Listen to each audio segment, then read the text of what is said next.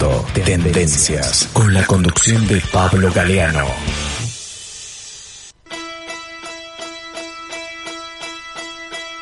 Bueno, seguimos en tendencias y estaba leyendo con mucho detenimiento. Ah, mentira, no, no. La leí por arriba, así que me va a ahorrar el trabajo. Matías Rodríguez, que es el autor de una nota. A mí no me gusta mucho leer, así que quiero que me cuente él de qué se trata un artículo muy interesante que tiene que ver con los candidatos, con quienes nos vamos a encontrar en el cuarto oscuro en las próximas elecciones paso, que bueno, van a definir seguramente mucho en cuanto al futuro de la Argentina y en cuanto al presente también, ¿no? Porque va a ser una campaña que seguramente va a estar muy condicionada por esto mismo, ¿no? Por el sentido electoral de la cuestión que se viene y en función de eso, cuando estamos necesitando más responsabilidad de la política en estos momentos críticos que estamos viviendo, seguramente nos vamos a embarcar en cosas que nada tienen que ver con esto. Bueno, un poco pesimista la visión a futuro, así que vamos a ver qué tiene para decir al respecto don Matías Rodríguez. ¿Qué decís, Matu Pablo Galeano? ¿Cómo te va? ¿Cómo andás, Pablo? ¿Cómo estás? Bien, por suerte. En realidad leí tu, leí tu nota, ¿eh? Me hacía el simpático.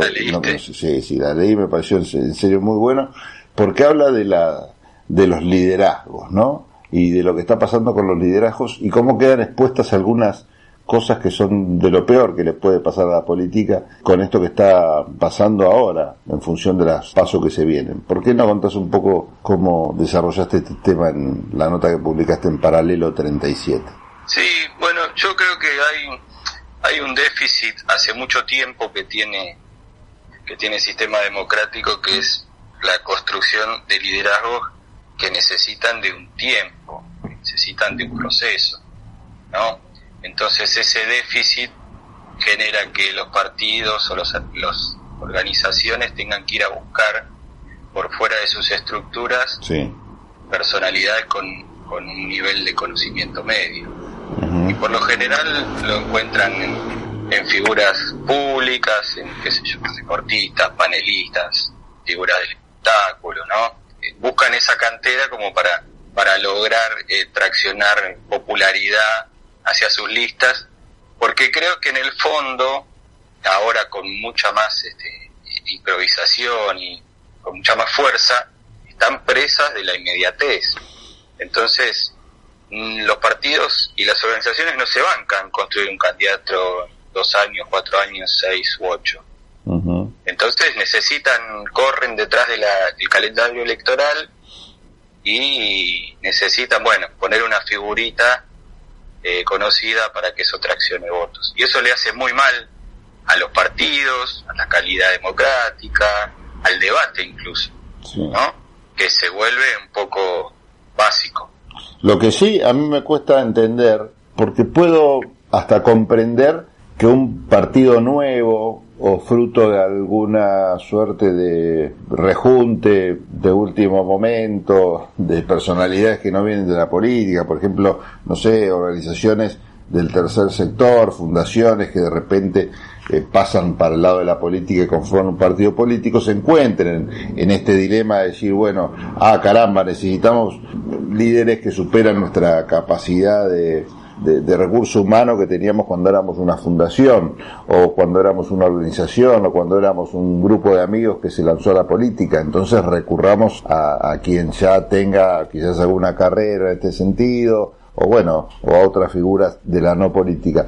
Pero cuando partidos con la historia del peronismo, del radicalismo, recurren a este recurso, ahí es donde se me genera el dilema, si es por una especie de complejo de inferioridad, que piensan que bueno, que lo mejor está afuera y no adentro del partido, o es porque realmente no se, dedicaron a otra cosa y no a formar líderes o dirigentes durante eh, los últimos años de su historia. ¿Vos tenés alguna respuesta para esto?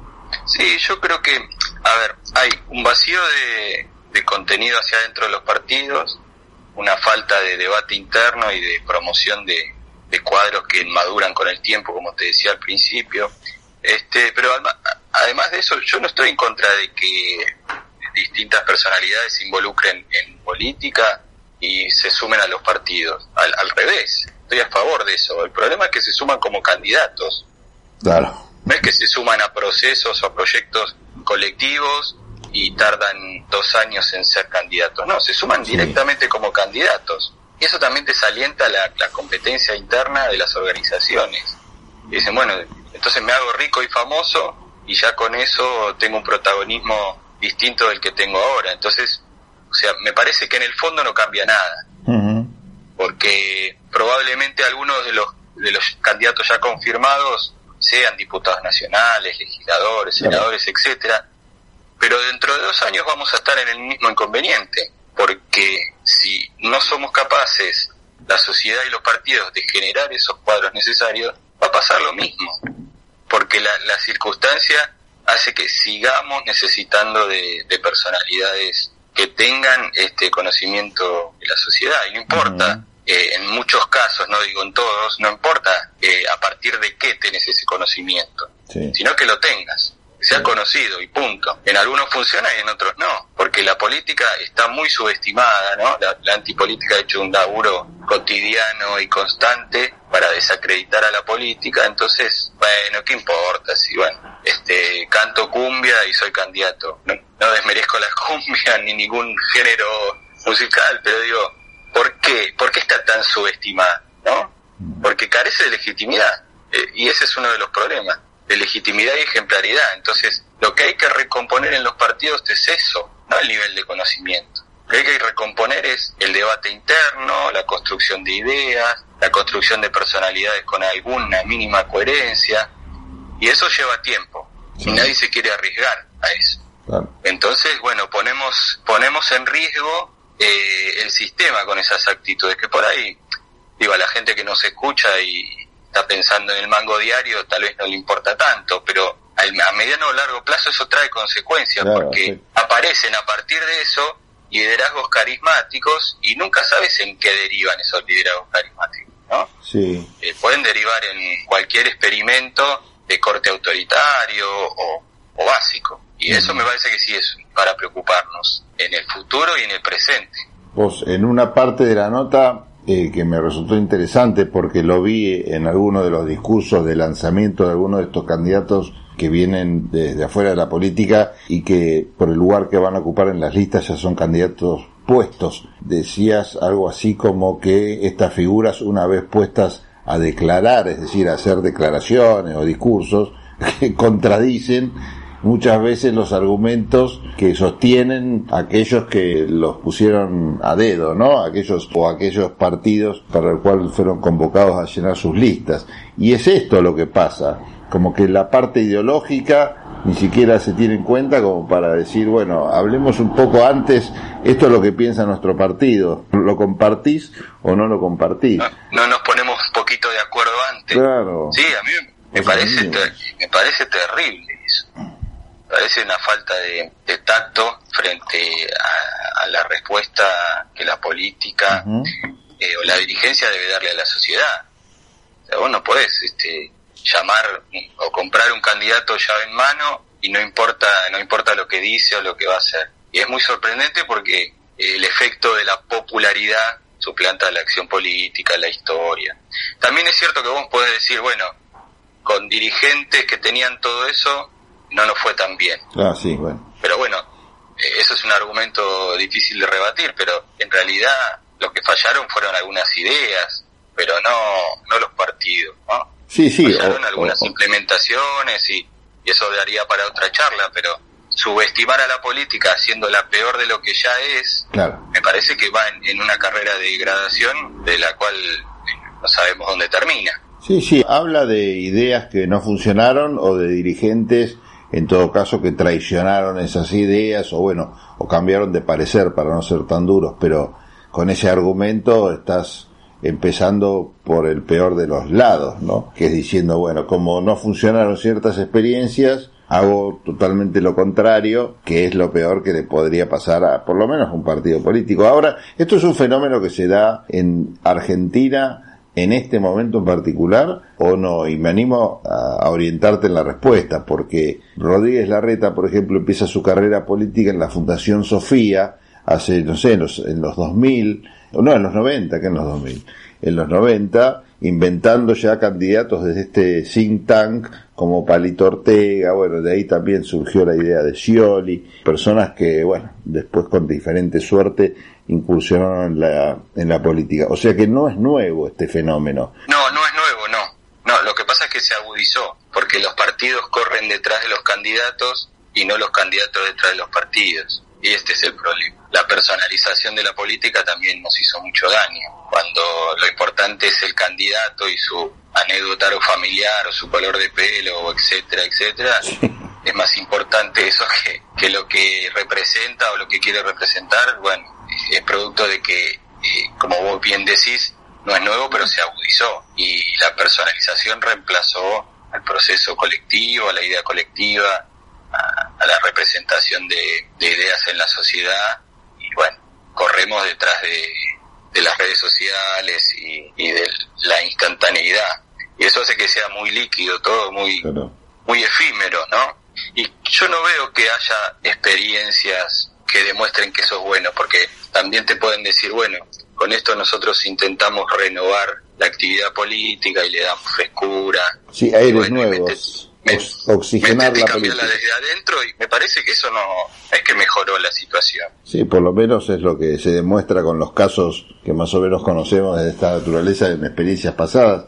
Es algo que pasa a nivel mundial, porque si bien uno encuentra líderes que vienen con formación política, eh, también de vez en cuando te topas con algún caso que es para agarrarse la cabeza, ¿no? Bueno, en Estados Unidos tenemos a Joe Biden, por ejemplo, ahora sí un tipo tradicional del Partido Demócrata con una gran carrera y experiencia política. Pero tuviste un Ronald Reagan, tuviste un Trump que viene del mundo empresario. En Brasil lo tenés a, Lula, pero también te sorprende de vez en cuando con un de Bolsonaro, que también viene del sector empresarial. ¿Está perdiendo la batalla la política en el mundo? Yo no sé si la está perdiendo. Creo que hay, hay un, un empate técnico por ahora. Hay necesidades mutuas este, y yo te vuelvo a repetir, para mí no está mal que se incorporen distintas personalidades a la política. El problema, en definitiva, que lo que yo quería disparar con esta nota, es que terminan representando esas personas que se incorporan, porque eso no es inocente. Y los grupos, los grupos económicos y los grupos mediáticos operan sobre eso también, ¿no? Porque de repente hubo una, hubo en los últimos años como una, cantidad de, periodistas que incursionaron en política y eso no es inocente. no es que solamente es una vocación personal de que se incorpora. Ahí hay también una influencia no ya solo de condicionar la opinión pública, sino también de influenciar en, en las listas y demás. Como pasó después del después del la 125 con el campo, ¿no? Aparecieron los agrodiputados este, intentando meterse en, adentro de las distintas expresiones políticas. Es como que de vez en cuando las corporaciones quieren atender el boliche ellos mismos y bueno, intervienen de determinadas formas. Y eso me parece que también eh, la política debería dar una respuesta y ponerse, ponerse un poco más seria y empezar a tonificar mucho más sus estructuras y con una visión de futuro. En, en muchos países, vos sabés que cuando se define el presidente del partido, por lo general se define el candidato a presidente. Los sistemas este, parlamentaristas, sobre todo en Europa, vos sabés que el presidente del PSOE, seguramente que es electo ahora, en dos años va a ser el candidato a presidente. Entonces eso le da cierta previsibilidad al sistema y establece cosas más este, sólidas. Entonces, el tipo representa una imagen, pero también representa una idea sostenible en el tiempo. Acá no sabe si si el que, es candidato ahora lo va a hacer dentro de 10 días, este, si va a ser diputado, legislador o, va a ser ministro, ¿viste? Nunca sabes este, bien cómo termina, eso le quita mucha previsibilidad al sistema también. Y lo que puede sumar en la Argentina, que no sé qué pasa en el resto de los países, pero me parece que no se da con tanta naturalidad, es no solo eso, o sea, el lugar que ocupan, sino el partido por el cual se van a presentar, ¿no? Porque si bien el término viene de España, esto de cambiarse la camiseta, se lo llama chaquetilleros, que ellos que se cambian la camiseta por un partido o por otro. Acá en la Argentina se llamó borocotización por el pobre Borocotó, que bueno, la ligó su apellido, transformó en un adjetivo calificativo. Eh, esto de cambiarse de partido se ha naturalizado tanto que bueno, desprestigia a toda la política. Ahora, no estamos con este discurso, me parece es importante remarcarlo, fomentando lo que es ya no la clase política, porque me parece que el término correcto es casta política más que clase política, porque eso también es un peligro, ¿no?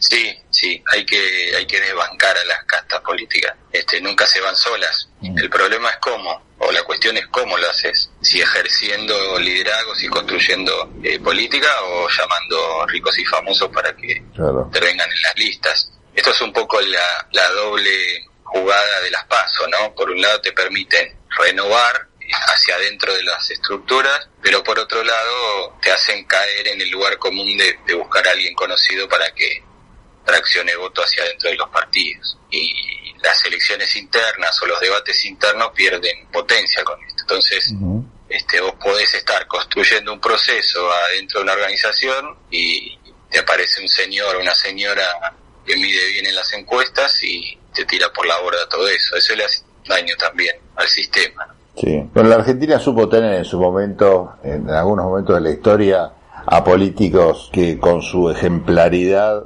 realmente revitalizaron de forma natural toda la tarea de hacer política y de gestionar la cosa pública, es de esperar que bueno, que surjan algunos nuevos, ¿no? no sí, que además, lo vuelvo a repetir, yo no estoy en contra de la participación política. La cuestión es que antes, por ejemplo, en los pueblos, el médico del pueblo, que tenía cierto prestigio, se metía y participaba y muchas veces terminaba siendo candidato. Eh, y eso no está mal porque hay liderazgos sociales que te permiten cierta legitimidad y que una vez eh, transferidos a la política eh, hacen a la política mejor. El tema es cuando eso no está y solo está el conocimiento. O sea, me refiero al conocimiento con el de popularidad, ¿no? Sí, sí, sí. O sea, solo está la popularidad, pero no hay legitimidad construida por fuera. Bueno, eso hace mucho daño, mucho, muchísimo daño, porque hay mucha gente conocida y no por y no por cosas buenas, ¿no? Este, o no por, por hechos este, significativos para la sociedad. Entonces, bueno, necesitamos ir de a poco construyendo,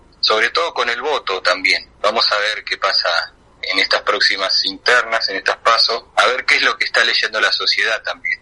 Si la sociedad está buscando gente un poco más seria o si eh, cae presa de esta cosa de, del personaje este particular, conocido, que aparece en televisión todos los días. Y el tema es que la oferta no es tan amplia como para que uno diga, bueno, realmente podemos sacar la conclusión de qué pensó la sociedad, porque cuando la oferta electoral está...